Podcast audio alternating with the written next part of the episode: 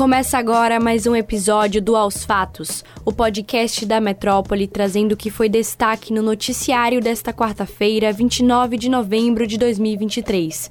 Eu sou Júlia Lordelo e comigo na apresentação está Stephanie Suerdick. Oi, Júlia. Olá a todos que nos acompanham. O governador da Bahia, Jerônimo Rodrigues, viajou na madrugada desta quarta-feira para Dubai nos Emirados Árabes Unidos, onde participa ao lado do presidente Lula e do ministro da Casa Civil Rui Costa da COP28, que é a 28ª Conferência de Mudanças Climáticas da ONU. O senador Jacques Wagner também estará presente no evento. Ele que nesta terça-feira afirmou em entrevista à Rádio Metrópole que depois de voltar da COP28 quer reunir o grupo político para definir o candidato a prefeito de Salvador do próximo ano.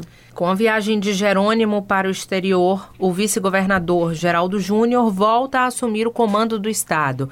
Como governador em exercício, ele participou nesta quarta da formatura de 501 alunos do curso especial de formação de sargentos na Vila Policial Militar do Bonfim.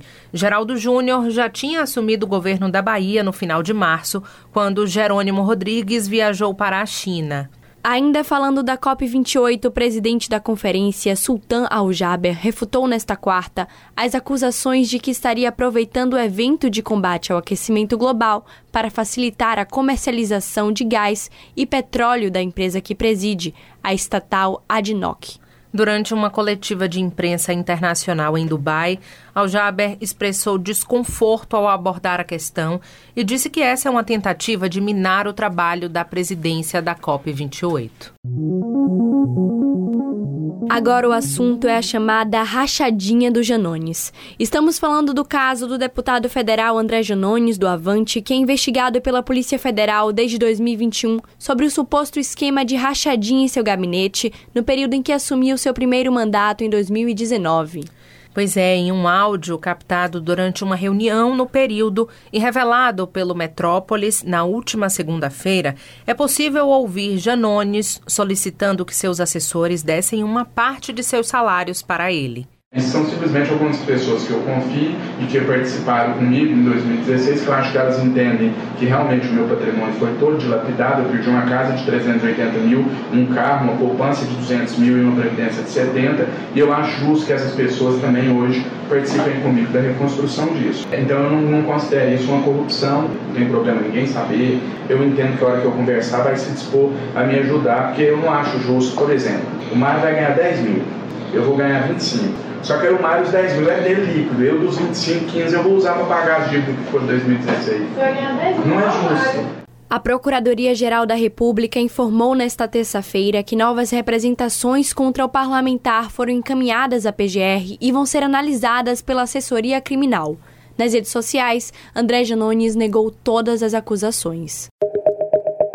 Agora de olho na Rádio Metrópole, o advogado tributarista Marcelo Nogueira Reis disse nesta quarta-feira que a mini-reforma tributária, enviada pelo prefeito de Salvador, Bruno Reis, à Câmara de Vereadores, é pouco ousada na questão do ITIV, que é o Imposto sobre a Transmissão Intervivos de Bens Imóveis. O especialista esclareceu que, no momento, existe uma situação de impasse entre a prefeitura e o contribuinte que deseja adquirir uma propriedade. O contribuinte está atualmente sujeito a pagamento de 3% de ITIV. Contudo, há um impasse sobre se esse pagamento deve ser calculado com base no valor real da transação, ou seja, no preço pelo qual o vendedor está vendendo ou no valor estabelecido por uma tabela da administração municipal. Anteriormente, de acordo com Marcelo Nogueira, era responsabilidade do contribuinte realizar o procedimento para quitar o ITIV.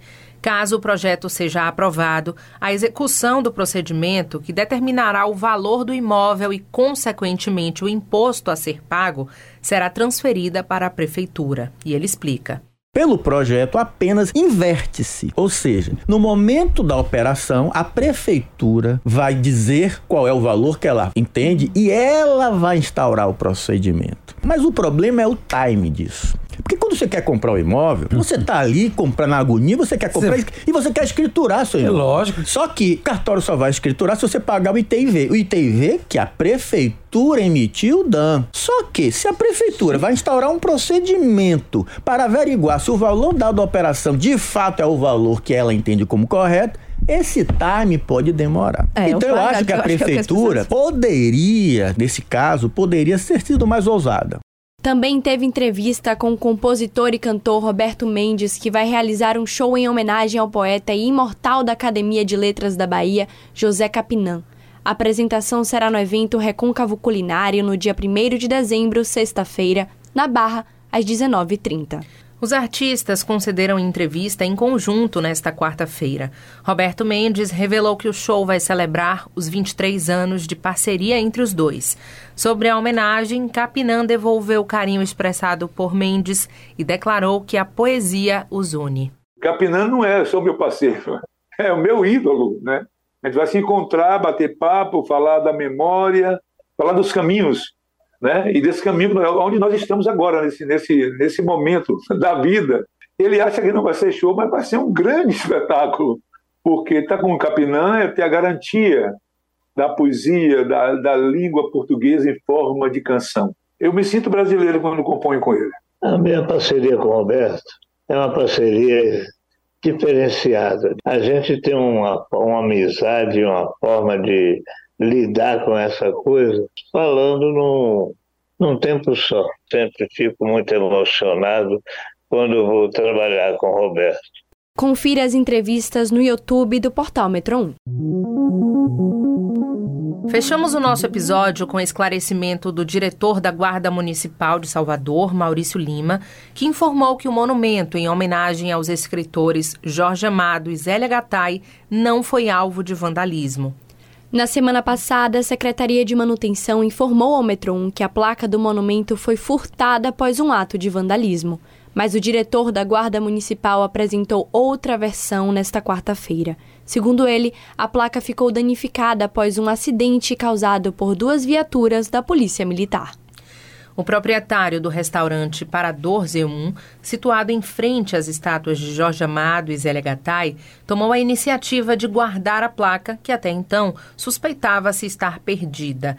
De acordo com Maurício Lima, o empresário agiu preventivamente para evitar que outras pessoas a encontrassem e prontamente informou a Guarda Municipal. É isso, pessoal. O Aos Fatos de hoje fica por aqui. Confira essas e outras notícias no metro1.com.br. Nos acompanhe nas redes sociais, arroba grupo.metrópole no Instagram e no TikTok e arroba metrópole no X, antigo Twitter. E não deixe de ativar as notificações no Spotify para receber um alerta toda vez que sair um novo episódio e se manter atualizado. Tchau, tchau a todos. Tchau, tchau, até a próxima.